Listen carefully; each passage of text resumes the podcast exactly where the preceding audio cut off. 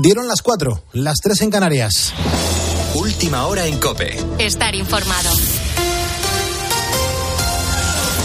Francia anuncia nuevas medidas al sector agrícola mientras continúan los bloqueos en varios puntos del país. Juan Andrés Ruber, muy buenos días. Hola Pulpo, ¿qué tal? Muy buenos días. Saludos a todos los ponedores de calles. Mantienen sus intenciones aún así de cortar las comunicaciones con la capital, con París. Sin embargo, en estas últimas horas se reunía el primer ministro Gabriel Attal con el principal sindicato convocante. Ha dicho que los agricultores que no hayan recibido su ayuda de la política europea de apoyo a la agricultura, la PAC, para 2020 van a recibir el abono de aquí al 15 de marzo. El retraso de este pago, para poner en contexto esta situación, era una de la larga lista de quejas que han iniciado las protestas de los trabajadores del sector. Aún así, aseguran a esta hora que esos anuncios no aportan nada nuevo y que por eso van a seguir al pie del cañón. Uno de los manifestantes explicaba sus motivos.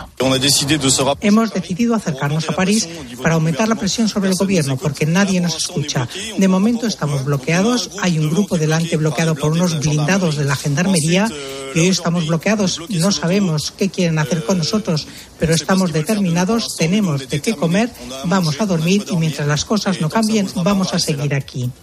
Aquí en España, el varapalo recibido por el Gobierno por el rechazo del Congreso a esta norma, la de la ley de la amnistía, por la negativa de Junts a aceptarla sin sus enmiendas, ha abierto una nueva etapa de difíciles negociaciones para el Ejecutivo que preside Pedro Sánchez. Desde el Partido Popular creen que el Gobierno está con respiración asistida, que este retraso en la tramitación de la ley va a ser una agonía y por eso en Génova van a seguir, dicen, utilizándola como el eje central de su estrategia y de sus campañas electorales, empezando, sin ir más lejos, por la de Galicia, que arranca en unos días, Maribel Sánchez. No son capaces de ponerse de acuerdo ni entre ellos, lamentan el Partido Popular, y eso les da un mes más para luchar contra la amnistía en el Congreso y dos en el Senado. Lo saben y reconocen que va a ser el eje central de las tres citas electorales confirmadas este año, empezando por las gallegas, y sabiendo que el perdón de todos los delitos cometidos por los independentistas les dará un fuerte impulso en las europeas. Aún así, preferirían que hoy se hubiera tumbado definitivamente la ley, reconocen a COPE, y no este aplazamiento en el que Puigdemont intentará apretarle las tuercas un poco más a Sánchez. Es lo que lleva a Feijo a anunciar una ofensiva global contra la amnistía, eso sí, durante el tiempo que dure la legislatura. Volveremos a ver ministros comiéndose las palabras y a Sánchez saltando a la comba con sus líneas rojas. Por eso, y antes de que sea tarde, el PP vuelve a hacer un llamamiento al PSOE para que paralice la tramitación de la amnistía. Con la fuerza de ABC.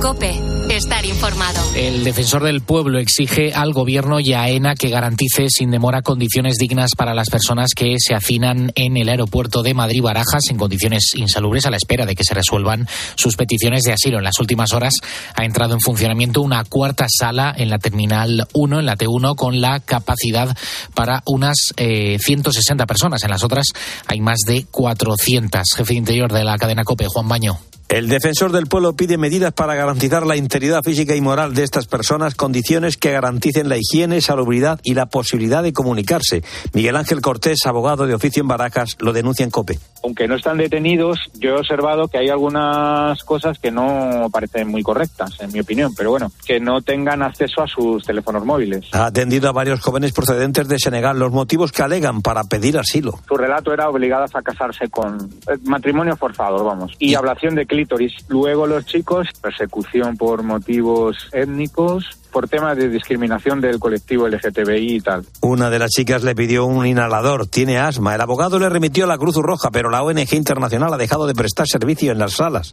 La nueva sala de acogida en la Terminal 1 tiene capacidad para 160 personas. Entre 400 y 450 inmigrantes abarrotan barajas, más los que esperan en las zonas comunes. Tienes más información en nuestra página web en cope.es. A partir de ahora cambiamos el buenas noches por el buenos días para seguir poniendo las calles aquí en la cadena Cope con Carlos Moreno, el pulpo. Cope, estar informado.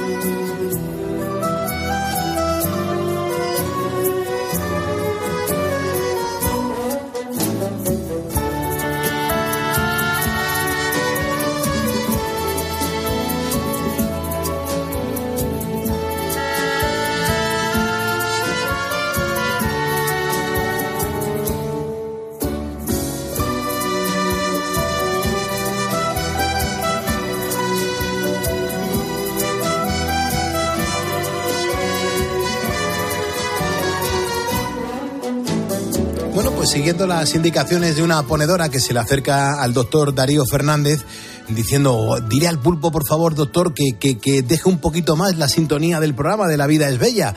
Mi compromiso era dejarla un poquito más y Amalia es lo que estoy haciendo. Espero que la estés disfrutando y sobre todo gracias por escucharnos.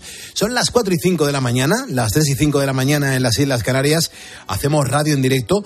Eh, te estábamos preguntando hace unos minutos quién cantaba la, la, canción que he puesto anteriormente. Hay muchos mensajes, pero necesito muchos más. Luego te voy a, a lanzar otro poquito la canción para que te pongas en, en la situación de tu vida en el que escuchabas esa canción y ya verás cómo enseguida vas a caer quién canta esa canción, quién la compone y sobre todo quién es ese artista en cuestión. Ya sabes que aquí no tocamos la, la, política. Me quedo con historias humanas, historias positivas que son las que realmente nos dicen y nos demuestran que la vida mola un montón. Y claro, como estamos a punto de terminar el mes de enero, estoy seguro mm, de que ya tienes algún que otro plan para Semana Santa. Y bueno, y, y quizás incluso vayas a ir al pueblo a disfrutarlos con la familia. O puede que tengas algún viaje planeado. Bueno, pues resulta que Carlos Bardají es de los que aprovechan para irse afuera, eh, pero sin dejar de trabajar. Él es el jefe de cirugía pediátrica del Hospital Universitario de Navarra y lleva más de 28 años entregado a la cooperación internacional. Desde hace una década lo hace a través de su ONG Hope and Progress, si tuviéramos que definir esta ONG con una sola palabra, sería vocación. Vocación porque todas las personas que forman parte de ella son sanitarios y todos ellos dedican su tiempo libre a ayudar a quienes no tienen posibilidades. Carlos lleva más de 40 años siendo cirujano pediátrico, está acostumbrado a la tensión, al estrés y también a las situaciones extremas que a veces se viven dentro del hospital. Es una ONG muy pequeña, pero que desempeña una gran labor. Se dedican a operar a niños menores de 15 años con problemas de corazón en dos lugares muy concretos, en Senegal y en Gambia. El doctor Carlos Bardají ha explicado en COPE que lo hacen mediante misiones. Las misiones eh, operativas realizamos tres al año e intentamos que coincida con periodos vacacionales, porque todo el personal es sanitario, entonces tenemos que coger días de vacaciones y hay que intentar minimizar los daños. Y actualmente la expedición está constituida por un doble número de efectivos, porque operamos a dos mesas de quirófano simultáneas, con lo cual tenemos un rendimiento do doble. Las expediciones suelen ser de seis días y más o menos están 12 horas operando, lo que se traduce de media en tratar a 12 niños en cada uno de estos viajes. Es verdad que están todo el día trabajando, esa es la única forma de ayudar a la máxima cantidad de pacientes, pero Carlos lo define como un maratón de operaciones y además de trabajar sin parar, en muchas ocasiones pues han tenido que enfrentarse a escenarios realmente duros. Mira, desde que la luz se fuera mientras operaban, a directamente no tener electricidad para conectar el material de quirófano. Pero afortunadamente esta ONG cuenta con un equipo de profesionales con mayúsculas que solventa todas estas dificultades y que realiza una gran labor. Para Carlos, por ejemplo, sus compañeros son indispensables y cada vez los voluntarios son más jóvenes y eso le gusta. Marta Herroz es una de esas mujeres que participa en las misiones. Ella es enfermera, es instrumentista también de quirófano y en uno de los descansos en el hospital, en Navarra, Carlos le habló de la ONG y de lo que hacían. Ella siempre había soñado con ayudar en los países más necesitados, pero no terminaba de animarse. Conocí a Carlos cuando vino el jefe de servicio de cirugía pediátrica al Hospital Universitario de Navarra. En ese momento era yo jefa de unidad de enfermería del quirófano infantil. Me empezó a contar un poco el proyecto que ya llevaban desarrollando con la ONG, algo como que siempre tienes en tu cabeza que, que quieres hacer alguna vez, ¿no? Él me iba contando y yo siempre le decía, el día que pueda iré contigo. Él siempre me decía lo mismo, ¿no? El día que tú quieras. Y en el 2019 dije, bueno, ahora es el momento. Claro, desde entonces Marta ha sido, bueno, pues ha ido a todas las misiones que ha podido y desde luego no se arrepiente de haberlo hecho. Los viajes los pagan íntegramente ellos, pero para la parte del material necesitan ayuda. Afortunadamente hay muchos particulares que colaboran con ellos a través de donaciones. Unos lo hacen con su trabajo y otros con, bueno, aportando fondos. Pero lo importante de todo esto es el objetivo, el objetivo final que es ayudar a esos niños que no tienen la sanidad de la que gozamos nosotros en España. Carlos Moreno, El Pulpo. Poniendo las calles. Cope, estar informado y acompañado y escuchado y animado porque es fundamental que rememos todos en la misma situación. Recuerda que si me estás escuchando es porque eres un ponedor y te agradezco un montón que nos ayudes a poner en las calles en esta ocasión a este miércoles 31 de enero de 2024. Entonces, Bea, dices que hasta las 5 de la mañana los ponedores van a disfrutar con que Bea. Buenas noches, buenos días. Muy buenos días, Pulpo. Pues sí, vas a hablar con el catedrático en Historia Medieval, con José Luis Corral, que se va a centrar hoy en lo que es la leyenda negra de España. Claro, vamos a averiguar pues cuándo se creó esta corriente negativa, quiénes fueron los autores y por qué. Y también vamos a repasar algunas de las noticias pues más llamativas que han llegado hasta nuestra redacción. Son esos titulares que demuestran pues que cualquier guion ¿no? de ciencia ficción hay veces que se queda corto a la hora de analizar la, realidad. Hoy es que además te voy a hablar de, un deportista muy curioso, muy ¿Ah, curioso. Sí? es un deportista muy curioso porque él eh, ha, hecho carrera en el mundo del running eh, y al mismo tiempo es un fumador compulsivo y, fuma mientras corre. Esto es algo maravilloso y verle tiene que ser pues toda una proeza. Es muy fuerte, es muy fuerte que sucedan estas cosas que son reales, que esto no forman parte de un guion por parte del equipo de guionistas que no tiene este programa de radio. Pero bueno, lo mejor de todo es que ahí están ocurriendo y que nos las vas a contar dentro de un ratito. Sergio Herrera, Miguel Ángel García Castillo, Flor de Azahar, Luisa Martínez Cobo, Andrés Alcoriza, Marín Moreno, ponedores que nos acaban de seguir en facebook.com barra poniendo las calles y que están provocando que estemos a tan solo un ponedor, solamente estamos a un ponedor de alcanzar los 110.000 seguidores en facebook.com barra poniendo las calles. A ver si lo conseguimos por lo menos antes del viernes, que sería una cifra muy bonita.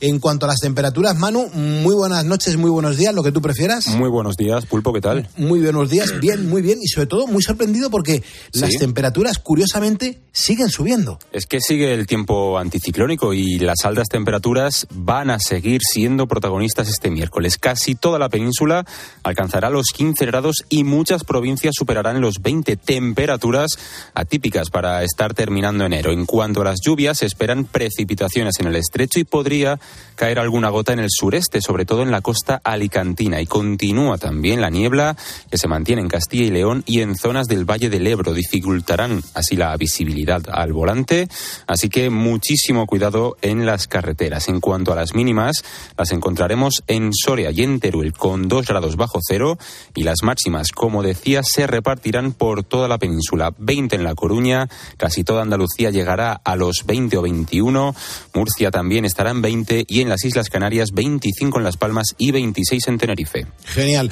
pues muchas gracias Manu. Eh, luego nos tenemos que acercar a, la cantidad de audios que recibe este programa de radio a través del WhatsApp. El WhatsApp es el 662-942-605. Nos puedes enviar una nota de voz como lo haces con tus amigos. De hecho, espero que nos consideres tus amigos. Y me encanta porque cuando nos asumamos, cuando ponemos la oreja a nuestro teléfono del programa, encontramos cosas tan deliciosas como estas. Buenos días. Hola. Hola amigos, soy Mari Carmen Martínez de Elche y os mm. escucho desde el primer día, siempre que me despierto, claro, y ya no puedo dormir. Pues mm. fíjate, esta mañana ya llevo dos horas escuchándos. Mm. Muchas gracias por estar ahí. Buenos días, ponedores. Eh, lo primero, felicitar a Pulpo. La verdad que es la primera vez que escucho el programa durante toda la noche. Eh, yo trabajo en una fábrica de inyección, hacemos piezas, pues ahora mismo estamos haciendo, por ejemplo, unas piezas que se llaman conos y luego cajas de fruta eh, para la temporada y nada, y que me encanta vuestro programa, eh, me he entretenido toda la noche y seguiré, seguiré por supuesto escuchándoos. Que tengáis un buen día. le estaba mencionando a Pulpo de que todas las noches que estoy en el turno, pues le escucho, o sea, y me siento y como estoy eh, como estoy soy conserje, entonces me gusta escucharle más que todo que sea, así me anima y estoy consciente y mi trabajo es estar pendiente, estar despierto toda la noche y pues y qué mejor a la hora que ya cojo la, el programa de, eh, de Pulpo, pues simplemente me gustaría que me dé la nota esa de que yo también puedo ser un ponedor Eso nada más. Buenas noches, gracias, hasta luego. Hasta luego, muchas gracias. Claro que lo eres. Si me estás escuchando es que eres un ponedor. Y aparte, siendo conserje, te agradezco que estés despierto porque estarás así más pendiente de la gente que tienes a tu alrededor. Pero de verdad que te agradezco un montón que nos escuches y de la gente que, que me escucha, aunque no haya entrado en, en directo en el, en el teléfono, en el programa, eso no significa que no seas un ponedor. Si estás escuchando ya eres un ponedor porque nos ayudas a remar en la misma dirección y sobre todo a sentirse acompañada a la gente. Así que muchísimas gracias a estas notas de voz, a estas personas que nos han dejado el mensaje en el 662-942-605. Recuerda que eres ponedor porque me estás escuchando y que juntos vamos a por el miércoles. Son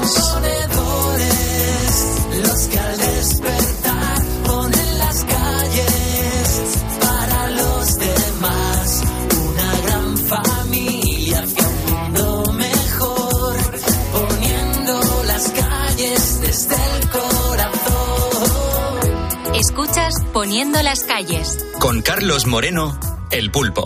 Cope, estar informado. El tema de día en Poniendo las calles, el temazo son los patinetes. Vea, un mensaje, porfa. Bueno, el de Malono Muñiz dice, a mí no me gustan los patinetes, lo veo peligroso y encima no tengo equilibrio. Pulpo, a ver si te pasas por Sax, que del día 1 al 5 de febrero son las fiestas de moros y cristianos y así nos conocemos. Bueno, me encantaría volver por Sax. O sea, Sax me, me encantó. Eh, es una población alicantina brutal y tengo unos buenos amigos, así que habrá que habrá que reincorporarme de nuevo a esas fiestas que nos hemos hecho por allí por Sax. Mariano, vamos a poner la canción desde el principio, que me parece brutal cómo arranca este cantante y nos va a servir para meterle inyección, ni más ni menos que para llegar a las 6 de la mañana, las 5 en Canarias. Música arriba, Mariano, ponemos las calles en Cope.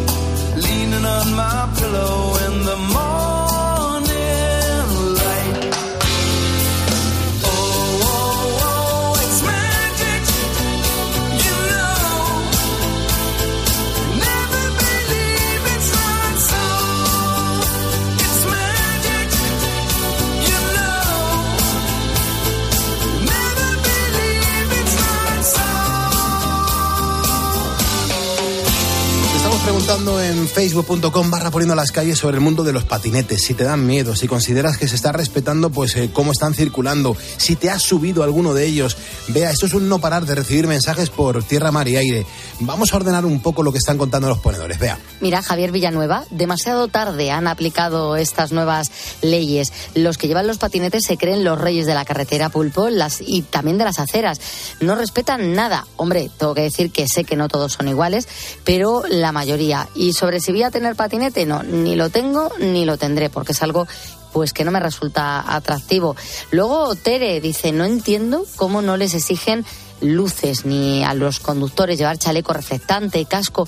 Yo vivo en un pueblo y hay varios que si les ven van como rayos, alguno con dos personas a bordo y por algunas calles eh, es casi imposible verles. Eso cuando no van por las aceras a todo gas y como si no fuese suficiente aguantar a las bicicletas ya por esas aceras tan estrechas. Oye, no les digas nada a unos y a otros. Y algún tipo de matrícula yo creo que deberían llevar porque si cometen una infracción, ¿cómo descubres quién es el infractor? Pues claro, es así, así de simple. Tal cual, tal cual, tal cual. Bueno, un par de mensajes más de, de, patinetes porque es un no parar, de verdad. La gente está súper activa hoy. ¿eh? Mía, mía cree que no va a valer para nada la nueva normativa de la DGT. Dice, yo veo cientos de infracciones diarias y no la ejecutan debido a la falta de efectivos policiales. Mm. Todo es un paripete. Dicen que sí que lo van a controlar, pero luego van como balas y nadie les para y hacen todo tipo de locuras con los patinetes. Y luego Luis dice, a mí me molestan a tope. La verdad es que no hay cultura de llevar un vehículo de este tipo en Madrid y en ningún otro sitio te pueden hasta matar porque van completamente a lo suyo. genial. Yo quiero mandar un, saludo a la esposa de, Osvaldo Álvarez, que está ahora mismo, fíjate, le está acompañando en su trabajo y le ha hecho muchísima ilusión. Ella está de vacaciones y se ha ido a, bueno, pues al trabajo de, Osvaldo Álvarez, que es un ponedor que nos escucha cada madrugada y con el que además pues estamos muy conectados. Así que Osvaldo y un abrazo a tu mujer que nos están escuchando ahora mismo eh, mientras seguimos poniendo las calles a las 4.21, 3.21 en Canarias. Buenos días familia, soy Antonio desde Cádiz. Yo pienso que, el problema no son los patinetes, el problema es la, educación que tenemos de, sobre, sobre la educación vial. Eh, desde que somos muy niños, desde que somos muy chicos, se nos ponen en las manos vehículos de ruedas, bien sea bicicleta, eh, patinetes sin motor, patinetes con motor, eh, la típica patineta hecha de madera, eh, patines en línea, pero desde muy pequeños se nos ponen en las manos vehículos con ruedas, del tipo que sea. Pero empezamos muy pequeños, empezamos las primeras bicicletas o los primeros triciclos empiezan a muy baja edad. Y no hay una educación vial bien impartida como, como debería de estar. Eso debería ser una cosa que deberíamos de tener desde muy niños en el colegio, aunque fuera una vez en semana y ahorraría muchos problemas. El problema no son los patinetes. Yo tengo patinetes, yo no lo considero un problema. Patinete es, es algo que ha salido, que es nuevo y es relativamente práctico. El problema es la educación vial que tenemos, que mm, es una educación vial súper pobre y los niños no tienen ningún tipo de educación vial. Buenas noches. Buenas noches y muchísimas gracias. Pues fíjate, es un mensaje, vea, cargado absolutamente de razón y de razones, con lo mm. cual eh, estamos completamente de acuerdo. Si nosotros, sobre todo, lo que criticamos es que muchas veces las malas cabezas a la hora de circular con ellos están trayendo muchos problemas. Claro, eh, al final es un poco lo que hablábamos ayer con el móvil. El móvil no es el problema, probablemente Internet tampoco, es útil para otras cosas, es el mal uso que hacemos de ello. Bueno, pues con los patinetes es un poco lo mismo. Si tú lo usas mal, pero si lo usas bien y con cabeza, bueno, pues puede ser muy útil. Además, no contamina nada y para distancias cortas a mí me parece que, que, puede venir bien. Pero bueno, tenemos a los ponedores, ya sabes, súper enfadados porque se han visto en situaciones de peligro, de riesgo. Este ponedor también tiene algo que decir patinetes eh, o las patinetas, eh, sí, eh, hay en algunos sectores de Nueva York y sectores Hoboken, que es límite con, con, Nueva York, con la parte baja de Manhattan. Sí, en las ciudades más importantes sí los hay, pero la verdad que no han tenido tanto, qué sé yo, éxito como, como los veo en Madrid, donde anda mucha gente en, en patineta. Acá la verdad que no mucho, pero sí lo hay, sí, sí, porque a veces cuando me voy a la guardia del hospital los veo que están tirados, ¿no es cierto?, en, la calle, en la vereda, la gente los deja tirado y, bueno, sí, sí, sí lo hay. Pero creo que no son tan, creería yo que no son tan, em, eh, eh, como decir, práctico, que la gente los use eh, como lo usan en Madrid, como lo usan en la ciudad en España, o en Europa quizás. Pues muchas gracias por este mensaje que nos has dejado, ponedor, en el 662-942-605. Estamos en COPE, estamos poniendo las calles. Igual te encuentras ahora mismo estudiando o trabajando y se te ha puesto pues un tremendo dolor de cabeza. Pues que no te frene ese dolor de cabeza, porque yo te recomiendo que al dolor, Ibudol. Ibudol es el ibuprofeno que se bebe sin agua, que sabe bien y que se lleva a cualquier parte en formato stick pack ya verás cómo te alivia esas molestias. Ibudol es un medicamento sin receta que está indicado en adultos y niños a partir de 12 años. Ibudol tenía que ser de Kern Pharma. Recuerda que hay que leer siempre las instrucciones de este medicamento y consultar al farmacéutico.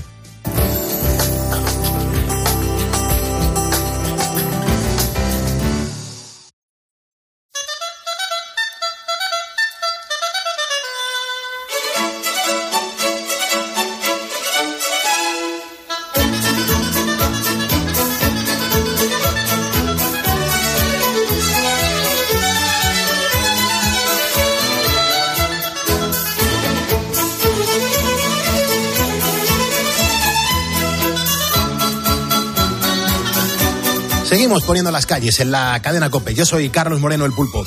Bueno, eh, hay una pregunta que nos fascina en este programa de radio. Lo hemos lanzado un montón de veces y es, joder, ¿qué, es lo que mm, caracteriza a los españoles? ¿Cómo nos definirías? Hombre, a mí se me ocurre un, un montón de definiciones, un montón de cosas buenas. Alguna que otra no tan buena, pero en general nuestro país saldría con una buena nota. Bueno, pues si volvemos la vista atrás unos cuantos siglos, resulta que mm, hubo un grupo de personas empeñadas en generar una leyenda negra española. En estos viajes cronológicos nos acompaña siempre José Luis Corral. Él es escritor, es catedrático de historia medieval y siempre nos hace unas sesiones de radio aquí que son una auténtica delicia. José Luis, ¿cómo estamos? Buenas noches. Hola Pulpo, muy buenas noches. Muy buena. ¿La, la garganta un poco tocada o qué pasa? ¿Qué sucede ahí? No, no, me encuentro bien en principio. Ah, vale, vale, perfecto. Será, será, será la edad, será la edad que me lleva años. será la experiencia, serán los kilómetros. José Luis, ¿qué es y por qué se llama así todo esto que te he contado ahora? Bueno, se llama así desde finales del siglo XIX, cuando una serie de escritores empiezan a hablar de leyenda negra aplicada a la presencia española en América. Aunque leyendas negras ha habido siempre, ¿eh? siempre ha habido culturas, civilizaciones sobre las cuales, o personas, sobre y personajes, sobre las cuales ha recaído pues una serie de diatribas, de maledicencias, de cuestiones muy peyorativas, muy negativas. Pero claro, la leyenda negra con mayúscula se suele aplicar a la historia de España, sobre todo en su presencia en América a partir del siglo XVI. Con pocas razones, por cierto. Yo no, desde luego. ¿Y, y quién o quiénes son los autores? Porque claro, esto imagino que habría unos cuantos conchabaos, ¿no? Bueno, claro, hubo mucha gente interesada en que la presencia de España en América desde el siglo XVI fuera muy mal vista. Fundamentalmente dos al principio. En el siglo XVI, dos grupos, dos países que fueron Inglaterra. Inglaterra todavía no era el Reino Unido, ¿eh? todavía no se había unificado con, con Escocia. eh, era simplemente Inglaterra, eh, Escocia era otro reino independiente, pero la reina de Inglaterra, sobre todo Isabel I, la llamada reina virgen, que por cierto, intentaron casarla con don Juan de Austria, nada más y nada menos, ¿no? Cosa que no cuajó. Pero en fin, los ingleses intentaron por todos los medios denostar la presencia española en América, la colonización de, de América por España, especialmente, claro, porque tenían muchísimo interés en que España tuviera una mala prensa, una mala imagen, para que Inglaterra pudiera aprovecharse de las riquezas del Nuevo Mundo. Y en segundo lugar, los holandeses. Los holandeses estaban en guerra por cuestiones religiosas y territoriales con España. Los Países Bajos españoles, los Países Bajos holandeses, lo que hoy es eh, los Países Bajos, Holanda, antigua Holanda, ahora llamada Países Bajos, pues todo ese territorio estaba enfrentado en guerras seculares con la monarquía hispana. Los holandeses, con Guillermo de Orange a la cabeza, querían la independencia completa del dominio español y también fueron partidarios de propagar esa leyenda negra. Por tanto, fueron ingleses y holandeses los primeros. Pero luego siguieron otros. ¿eh? En el siglo XVIII, por ejemplo, los franceses tuvieron mucho que ver. Ahí está Montesquieu, el famosísimo y tan tantas veces citado en la separación de poderes, Montesquieu, que una y otra vez habla muy mal de los españoles, nos llama, llama a los españoles que son bastante vagos, incultos en sus cartas persas, que las publica, su obra más importante quizá desde el punto de vista literario, que las publica en 1771. Y luego, eh, pues otros, Adam Smith, por ejemplo, el famoso autor del libro sobre la riqueza de las naciones, que en 1776 dice que España, el comercio español, la economía española y por tanto el imperio español es ineficaz.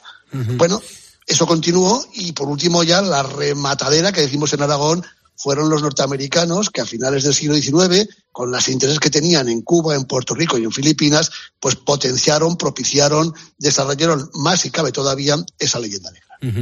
Eh, José Luis, ¿se, se sabe, se conoce en, en qué se basan los autores de la leyenda negra? Eh, ¿Por qué nos dan tanta caña? ¿Por, por- por qué se fijan en esto?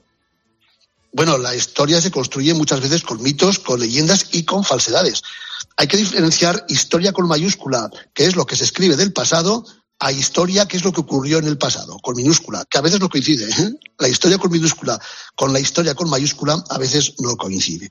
Bueno, pues esa historia con mayúscula, lo que se escribe del pasado, se basó para la leyenda negra en un libro, curiosamente, de un franciscano español, de Fray Bartolomé de las Casas. Fray Bartolomé de las Casas publicó un libro muy pequeñito, yo lo he leído varias veces, por cierto, lo publica en 1552 en España, que tiene un título ya significativo. ¿eh? El título es brevísimo relato de la destrucción de las Indias. Fíjate, ¿eh? Fíjate. Brevísimo relato de la destrucción de las Indias. En ese librito, que tiene 60 páginas en, en ediciones modernas, pone de chupa de domine el dominio español eh, estamos en época de Carlos V todavía, ¿eh? sigue siendo rey de España Carlos I, Carlos V de Alemania, el emperador. Pone a España de chupa de domine, habla de matanzas indiscriminadas, de asesinatos, de, quema de indios, bueno, algo realmente terrible. Y claro, en ese librito de Bartolomé de las Casas se basaron fundamentalmente los ingleses y los holandeses para mm, criticar la presencia española en América, pero utilizaron el libro de un español. Luego se demostró que Bartolomé, Bartolomé de las Casas era un tipo peculiar. Fue, lo nombraron obispo de Chiapas, fíjate, esa famosa región de México, sí, estuvo sí. apenas un mes, volvió a España. Pero bueno, fue ese librito el que desató la caja de Pandora, la caja de los truenos de la leyenda negra, un libro de un español precisamente. Desde luego que sí. Pero José Luis, ¿realmente sabemos, se conoce por qué se crea la, la, la leyenda negra? ¿Por qué? ¿Por qué? ¿Cuál es el motivo? Eh, el motivo es, evidentemente, que la imagen de España sea terrible, sea de poco menos eh, de un imperio criminal, para ser sustituidos por un imperio más benéfico, más propicio a la gente, diríamos, que era el imperio británico que estaba empezando a construirse en la segunda mitad del siglo XVI. Y los holandeses por cuestiones comerciales. Holanda tenía mucho interés en la ruta de las especias, tenía mucho interés en el comercio con los productos de las Antillas, en América, y por tanto eh, el interés fundamental de construir una leyenda negra es que todo el mundo, el resto del mundo, vea a España con muy malos ojos y que, por tanto, eh, desprecie, retire el apoyo comercial, económico, político, etcétera, a España y se vuelque hacia estas dos nuevas potencias emergentes que eran la Holanda de Guillermo de Orange y e Inglaterra de Isabel I. Es propaganda política y claro, la propaganda política qué mejor eh, asunto que puede tener que poner de chupa de dominio, como he dicho antes, de criticar al máximo al competente, al más, al, a la competencia, diríamos, que en este caso era, España. Claro. Eh, ¿Realmente se sabe por qué la conquista de América fue tan cruel como algunos dicen? ¿O a lo mejor eso es otra de las cosas que se ha inventado la propia historia? Bueno, todas las conquistas tienen bastante de cruel. Ningún conquistador suele ir eh, con las manos blancas, eh, con las manos limpias, a decirle al conquistador, mira, te voy a conquistar, entrégate sin problemas, ¿no? Y los conquistados suelen resistirse. Eh, ha ocurrido siempre en la historia de la humanidad. Ha habido conquistas mucho más cruentas que otras. Pero en este caso, en el caso de la conquista española, los españoles han tenido la mala suerte, la mala fortuna y, por cierto, también la mala capacidad de propaganda de crear propaganda, de dejar que la historia la escriban otros. Y la han escrito ingleses y holandeses, también franceses, fundamentalmente. ¿eh? Está basada en hechos reales. Obviamente hubo crímenes, hubo matanzas por parte de los españoles sobre los indígenas. Pero ojo, los indígenas de América no eran ni muchísimo menos una sociedad eh, de hombres beatíficos, eh, de bonomía. Los aztecas probablemente hayan sido, los mexicas hayan sido una de las culturas más crueles y más criminales de la historia de la humanidad. Están apareciendo permanentemente, día tras día, en México, en todas las eh, zonas donde estuvo implantado el imperio mexica, mexica, más o menos el centro y norte del actual México, eh, pirámides no pirámides arquitectónicas, sino pirámides, montañas de calaveras de asesinatos de los pueblos oprimidos por los eh, mexicas en el siglo XIV, XV fundamentalmente. Es decir, los españoles para muchos pueblos de América fueron verdaderos liberadores, mm. porque la presión la tenían en los incas, en los mayas o en los mexicas. Qué barbaridad. Claro, además de ingleses, también había holandeses. No sé, José Luis, mm, si había algún español que colaborara en la creación de la leyenda negra. Bueno, ya sabes, ese dicho tan tremendo que se cuenta por ahí, que puede ser apócrifo, que dice, si alguien habla mal de un alemán es un francés, uh -huh. si alguien habla bien de un inglés es un inglés, si alguien, si alguien habla mal de España es un español. Es decir, sí que hubo españoles, no muchos, ¿eh? pero sí que hubo el propio Bartolomé de las Casas que he dicho, que pusieron de chupa de domine a la, conquista española de, de América. Eh, los hubo, sobre todo, como digo, algunos eclesiásticos, un tanto mesiánicos, en los siglos XVI y XVII y también ilustrados en el siglo XVIII o incluso eh, liberales en el siglo XIX. Es decir, ha habido movimientos eh, en cada momento de, nuestra historia que se ha habido gentes españoles que han hablado mal de la presencia de España en América. Incluso ahora está ocurriendo, ¿no? El otro día el ministro de Cultura, el señor Urtasun, dijo unas tonterías realmente sublimes cuando hablaba precisamente del de problema colonial de los museos, sin entender lo que es un museo, por supuesto, ¿no? Es decir, sí que se ha utilizado como arma política pues la presencia española en América, sin tener en cuenta la crítica historiográfica, eh, la investigación, lo que tiene que hacer un historiador, en fin, serio y profesional. ¿eh? Se ha utilizado como arma política y lo han hecho en todas las épocas y como ves, pues mucha gente y prácticamente haciendo. de todo tipo, ¿eh? de todo sí, tipo. Y, y, se sigue haciendo. A día de hoy, eh, José Luis, sabemos un poco cómo, pues cómo está la cuestión eh, en España sobre la leyenda negra, porque claro, fíjate lo que nos acabas de contar sobre el ministro de la Marinera. Sí, el ministro y más gente, ¿eh? no solamente el ministro. Uh -huh. eh, hay por ahí algún concejal de algún partido que dicen que son de izquierdas, yo tengo bastantes dudas al respecto, pero es una cuestión política personal mía, uh -huh. que dicen que hay que quitar pues todos aquellos elementos que recuerden la presencia española en América. Un concejal, no recuerdo ahora, pero de un pueblo de Almería, creo que era de Podemos, ¿eh? propuso quitar una calle que se llamaba Calle del Descubrimiento para ponerle calle del Imperio Romano y el alcalde de ese pueblo de Almería dijo, hombre, usted cambia un imperio por otro, ¿no? El Imperio Romano por el Imperio Español. Sí que en España hay ahora una dicotomía, pero porque tenemos bastante falta de información histórica y yo creo que está haciendo una labor estupenda, eh, aparte sea en mi presencia, ¿no? En el programa porque hay que ir poniendo seriamente nuestra historia encima de la mesa. Claro. Y no dejar que sea la propaganda política, la corriente política del momento, a favor o en contra, ¿eh? me da igual. La que arrastre sin profesionales que investiguen la historia simplemente por las gónadas, por las vísceras, por el momento político, pues cuestiones como esta. Y sí que hay en España movimientos que están ahora pues empujando de nuevo a que poner de manifiesto esa leyenda negra que tiene evidentemente algunos visos de realidad, como digo, hubo conquista, hubo violencia, siempre hay violencia en las conquistas, pero yo creo que en sentido general hubo más de positivo que de negativo de lo que ocurrió en América con la presencia española entre los siglos XVI y XVIII. Y por ejemplo, Inglaterra y Estados Unidos, sobre todo ahora mismo, y en el resto del mundo, si quieres, ¿qué dicen en torno a estas reflexiones que estás contando tú aquí en Poniendo las Calles? Bueno, por lo que conozco, yo he leído bastante, no todo, porque la, la, la bibliografía actual es tan tan ingente que ni estudiando toda la vida eh, 20 horas diarias podrías leer lo que se publica en toda una vida de un tema en concreto. ¿eh? Pero bueno, por lo que he podido leer, y lo más importante es que ha habido hace unos 10, 12 años un movimiento en contra de todo lo español en América. Se eh, eh, destruyeron algunas estatuas en América Latina, también en Estados Unidos, estatuas de Colón, estatuas de conquistadores españoles, etcétera. Pero precisamente en los últimos, quizá porque la historia y sobre todo los sentimientos humanos son muy pendulares, en los últimos cinco o seis años hay un movimiento al contrario. Hay un movimiento en Estados Unidos y en Inglaterra, lo cual es sorprendente, en Estados Unidos no tanto, pero en Inglaterra es muy sorprendente, de reivindicar lo hispano.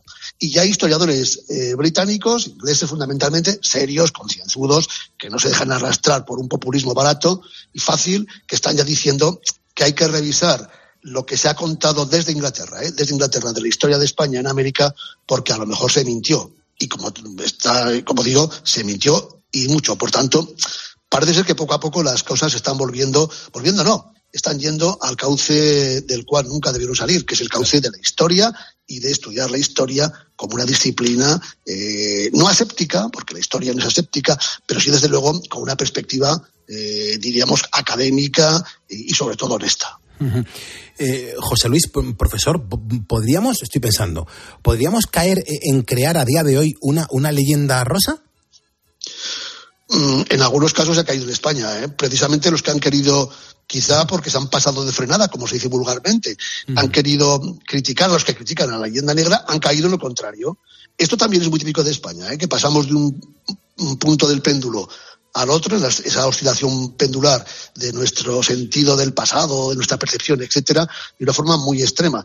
Y además por la misma persona, ¿eh? la misma persona que hace 20 años, el mismo historiador, el mismo novelista, el mismo periodista que hace 20 años ponía muy, muy, muy, muy, muy bien eh, a la leyenda negra, es decir, se creía la leyenda negra ahora ha pasado a, todo lo contrario. Han pasado a cambio de opinión, a cambiar. que se dice ahora, bueno, ¿no? Eso ya sabes que está, que está muy de moda últimamente, ¿no?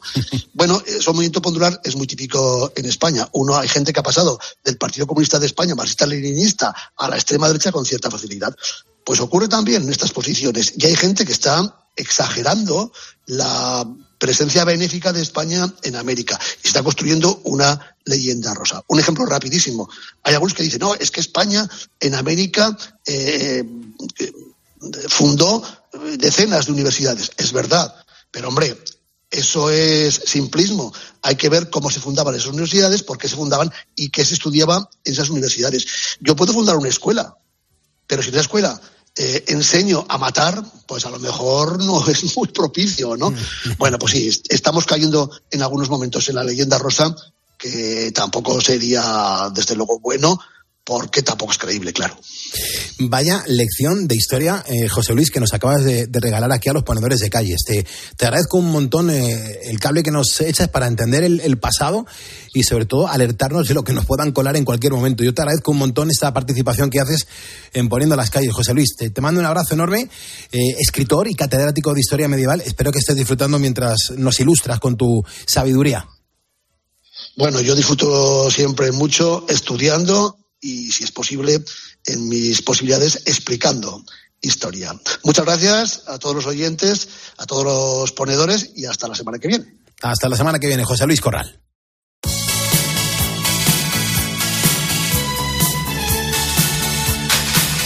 Es de lo que estáis hablando ahora mismo los ponedores de calles. ¿Quién canta esta canción? Eh, ¿Cómo se llama esta canción? Eh, hay un montón de mensajes en el 662-942-605. Escucha, escucha y a cada día su sol. Si es que la estás conociendo, si es que te suena. Cada noche su luna,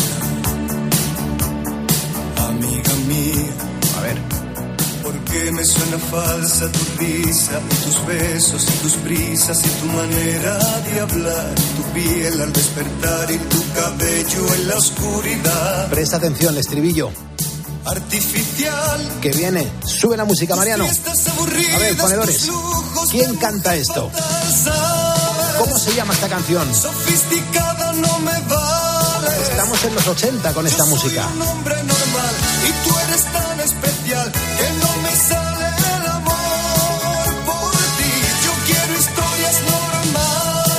en todas las radios. Esto no lo machacaron los programas de televisión. Yo me acuerdo verle en los programas de José Luis Moreno. José Luis Moreno presentaba los viernes unos programas muy curiosos en los que veíamos a Rockefeller. ¿Tú te acuerdas de Rockefeller? Vea, Rockefeller, eh, ¿cómo se llamaba el bigote? Anastasio, Anacleto, ¿cómo se llamaba? Monchito. ¿no? Monchito era uno, sí, pero luego había otro, A otro ver, está, con un bigote. Macario. Macario, Macario, Macario. por favor. ¿Y el cuervo cómo se llamaba el cuervo? Rockefeller. Rockefeller, es verdad, por favor. Claro, está, era. No, Monchito no era de él, Monchito era de Mari Carmen, ¿no? ¿Mari Carmen? No. No, de Mari Carmen era Doña Rogelia. Doña Rogelia no era de, de- Doña Rogelia era de Tipicol. No, Doña Rogelia. No me líes, No, porque yo hago aquí una ensalada que te puedes no, no, enterar. claro, de eso se trata. A ver, a ver Doña Rogelia No, salía Doña con. Tipicol. Doña Rogelia era mm, Mari Carmen. Mari Carmen y su acordeón, es verdad. Y su muñeco. Ay, su muñeco, perdón. eh. Y Ostras, Col. qué lío. ¿No, se ve- ¿No había uno que se llamaba Col? O Col. O Col. o, Col de Paul, eh, un pato. Un pato. El, el- el- Nicol. el- el Nicol, el pato Lucas, El ¿no? pato ¿Cómo? Nicol. Me No, encanta. No, me lo puedo creer. Estamos aquí liando una zorrera que no te lo puedes Pero. Rockefeller, ¿de quién era? Rockefeller eh, salía siempre con Bertino Osborne. Bertino Borne también. Que salía con un muñeco en un programa de televisión. Bertino Borne. O- o- Seguro. Sí, el que, el que hacía ventrílocos. Ventrí- ventrílocos. Ventrílocos. ¿Te acuerdas tú de eso o no? Es que ha llovido mucho, vea, Bueno, ¿eh? Bert- yo recuerdo a Bertino Osborne en esos programas también. Claro. Bueno, a ver, ¿qué, ponedores, ¿cómo se llama esta canción? ¿Quién canta esta canción? Mariano, súbela, por favor, y que empiecen a mandar mensajes al 662-942-605. Es verdad que eh, hay gente que, que dice cosas muy curiosas, pero bueno, vamos a ponerle un poco de contexto. A ver qué está diciendo la audiencia, Mariano. Vamos a escucharlo. Buenos días, Pulpo. Buenos días, Bea. Buenos días, ponedores. Eh, soy Manuel A ver, la canción que acabas de poner, el que canta, si no me equivoco, es Miguel Gallardo. Miguel Gallardo. Y la canción puede ser Amores Normales. Puede ser. No lo sé, el, el- el título de la canción no lo tengo muy claro, pero el, el que canta creo que es Miguel Gallardo. Miguel Gallardo. Creo, ¿eh? Bueno, bueno. Venga, buenos Sí. días, el ponedor. Muchas gracias. Miguel Gallardo. Bueno, va- vamos a, yo no voy a decir nada de momento, a mí me gusta jugar con el público para que la gente, oye, se ponga a pensar y descubra eh, por sí mismo quién canta esta canción y cómo se titula la canción que estamos escuchando. Es la canción misteriosa de Poniendo las calles. El 662-942-605 es nuestro WhatsApp. Luego también lo puedes utilizar para presentarte quién está al otro lado de la radio. ¿Qué pasa, Pulpo? Hola. Aquí estamos desde Cádiz. Te estamos escuchando Ana y Jesús. Un Hola, saludo, Ana, hombre. Jesús. Muchas gracias. Pues oye, encantado de, de conoceros. Eh, Bea, te presento a los siguientes oyentes. Escucha. Hola a los colaboradores de Poniendo las calles y a todo su público. Soy Joaquín Salazar y los saludo desde la ciudad de Monterrey, México.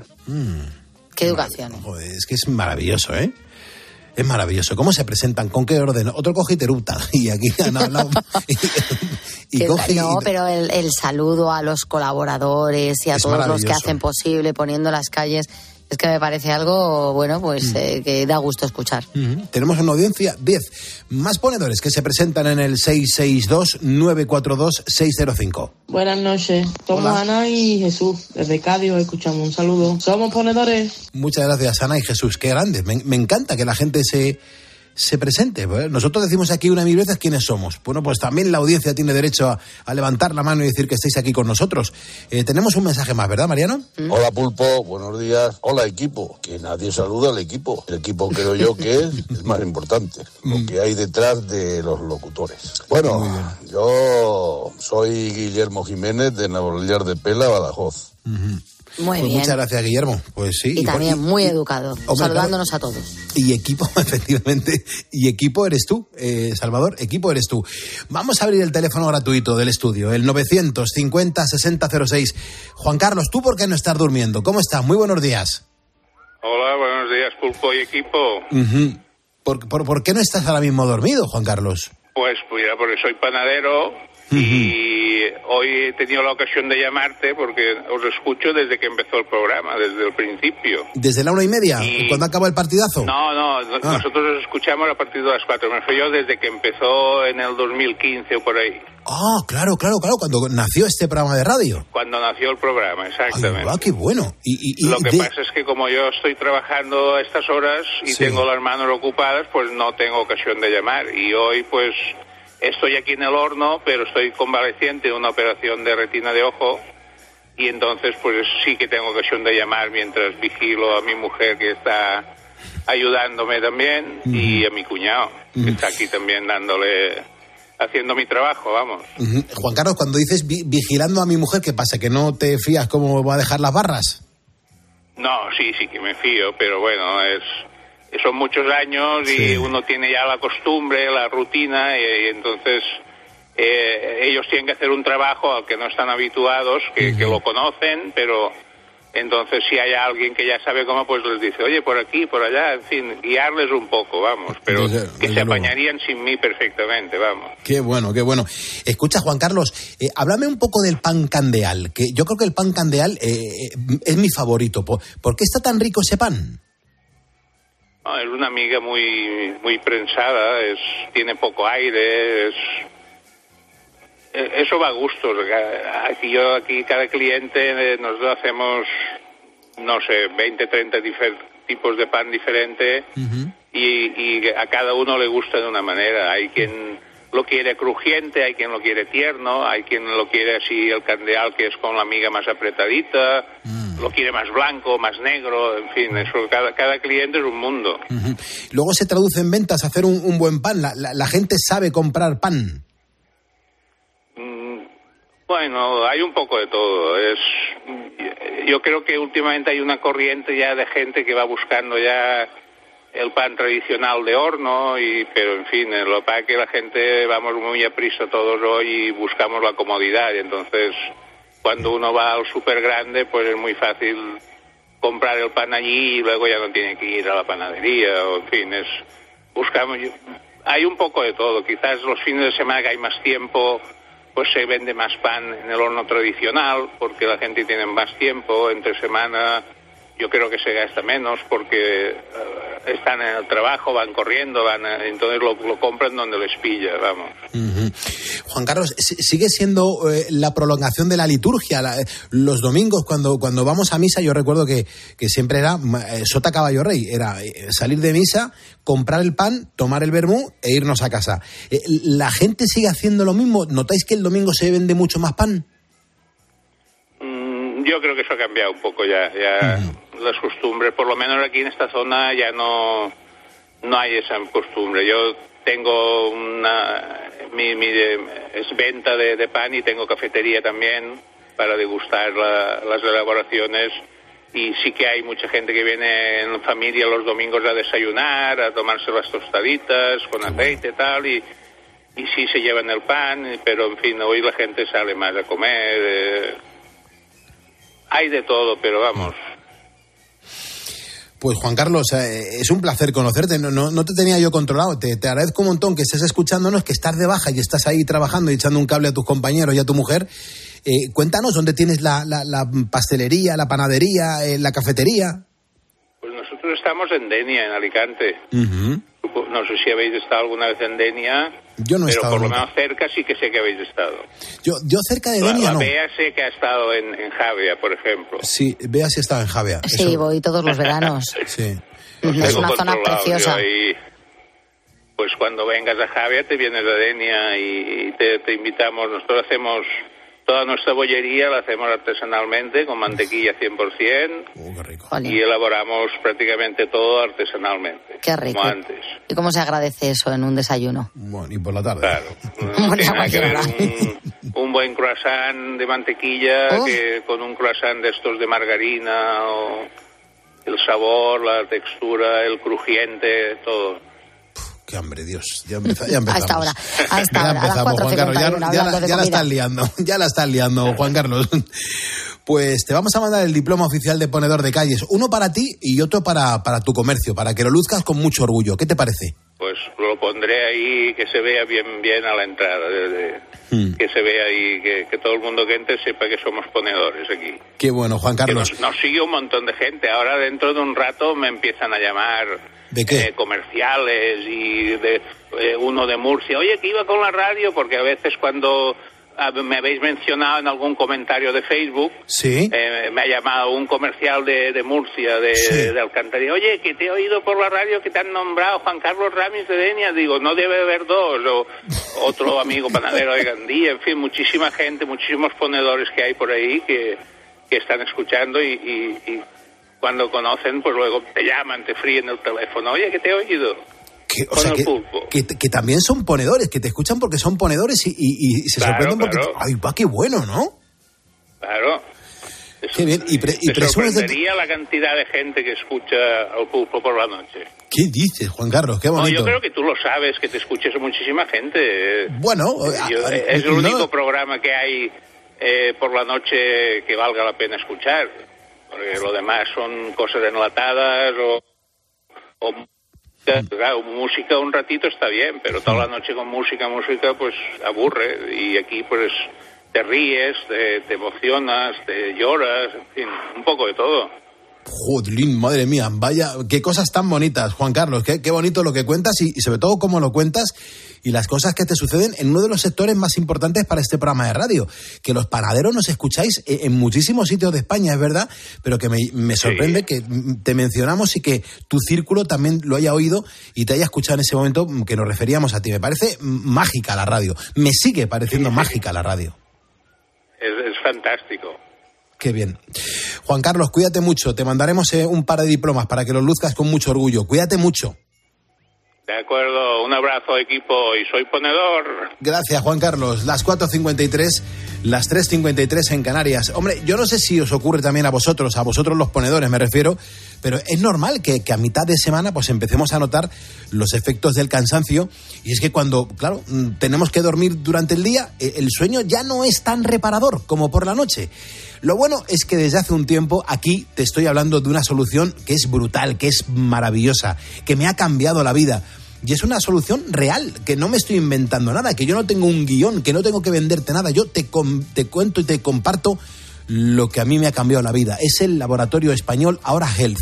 Son los que han creado el kit de los ponedores, hecho para nosotros, para los que vivimos al revés o esas personas que cuando nos metemos en la cama, pues no conciliamos el sueño y necesitamos un pequeño empujoncito para poder cerrar los ojos y dormir y luego meternos, o sea, meternos en la cama y poder dormir, pero a pierna suelta. Bueno, hay dos pastillas que son naturales que me han cambiado la vida. Ahora día, ahora noche.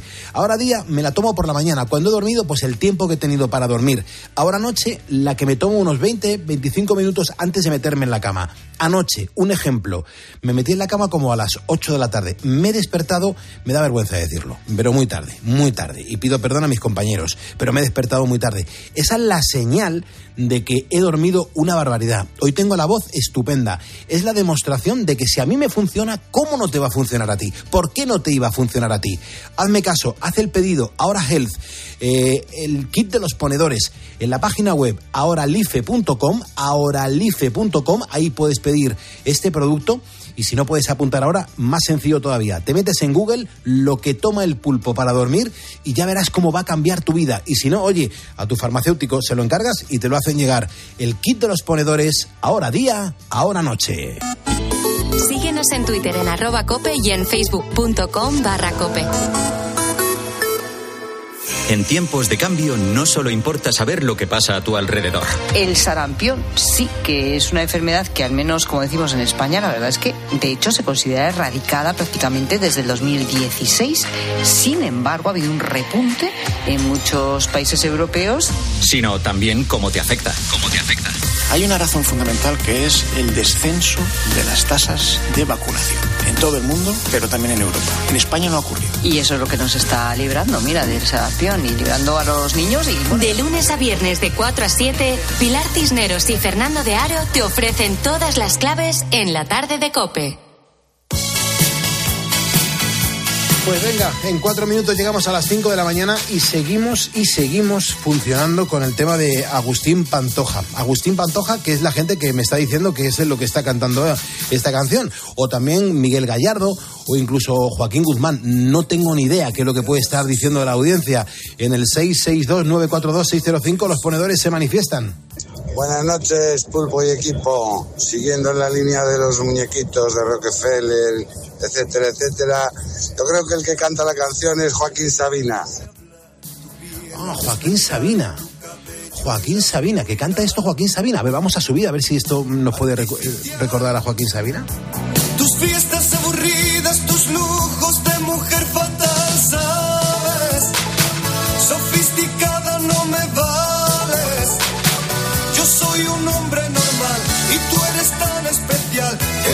más mensajes, me imagino, Mariano. Esto es un, no parar. Estoy leyendo las cosas que está mandando la gente y la verdad que esta canción es verdad que le suena a muchas personas, pero ¿qué sucede? ¿Qué sucede? Amores normales, Agustín Pantoja. Es la canción que está sonando ahora mismo. Este es Agustín Pantoja. Soy un gran ponedor. Soy Jesús Martín de Zaragoza. Hola, buenos días. El cantante que está cantando es Agustín Pantoja, ¿vale? Venga, un saludo, Pulpo y compañía. Hasta luego. Gracias. Buenos días, soy Ramón el de camión aquí de ruta. La canción es de Agustín Pantoja y yo quiero amores normales. bueno. Amiga mía. Claro, vea, ¿qué, qué te ha parecido cuando jugamos con estas canciones que tú te preguntarás que de dónde salen, ¿verdad? Sí, eh, estas que ni me sonaban. O sea, hay otras que digo, mm, me suena un poco. Pero esta ha sido prácticamente como, Como nueva Mari Carmen en los muñecos. Como, como nueva. Bueno, bueno, este, este es el hermano de Isabel Pantoja. Ah, en pero los este 80. cantaba. Claro, eh, de- cantaba. Yo creo que no volvió a cantar. Yo creo que hizo esta canción y, y poco más. O por ¿Como lo menos, Jesulín? Eh, sí, el, el resto de canciones no ha trascendido, ¿no? Pero este, hombre, te- tiene una carrera un poco más profesional, solamente por el apellido que lleva ya. Tendrá, tendrá algo más de respeto en la profesión, pero en, en aquel momento. Pero me gusta mucho jugar con las canciones. Jugar con las canciones en el sentido de, oye, si te das cuenta, las tienes ahí metidas en la cabeza y de repente escuchas el estribillo y, dices, pues, pues oye, pues me suena y, te pone en un momento de tu vida en el que escuchabas esa canción. Me gusta mucho. Quiero dar las gracias a toda la, la participación que ha habido, a todos los ponedores que nos han ido dejando mensajes en el 662-942-605. Esto es un no parar, vea. Un mensaje de patinete, tienes 15 segundos. Bueno, pues eh, te cuento el de José Semper, que dice, yo ni tengo ni quiero. Y tengo que decir una cosa, ya tarda la administración en regular mucho mejor este invento, porque no sé si con la nueva normativa de la DGT nos va a valer. Son un peligro. Genial, y atención porque en la próxima hora vamos a hablar de por qué hay empresas interesadas en leer y registrar el iris de nuestros ojos. Es un tema que es bastante polémico y que además nos puede causar ciertos problemas el día de mañana. Ahora, Juan Andrés Ruber nos tiene que actualizar la información.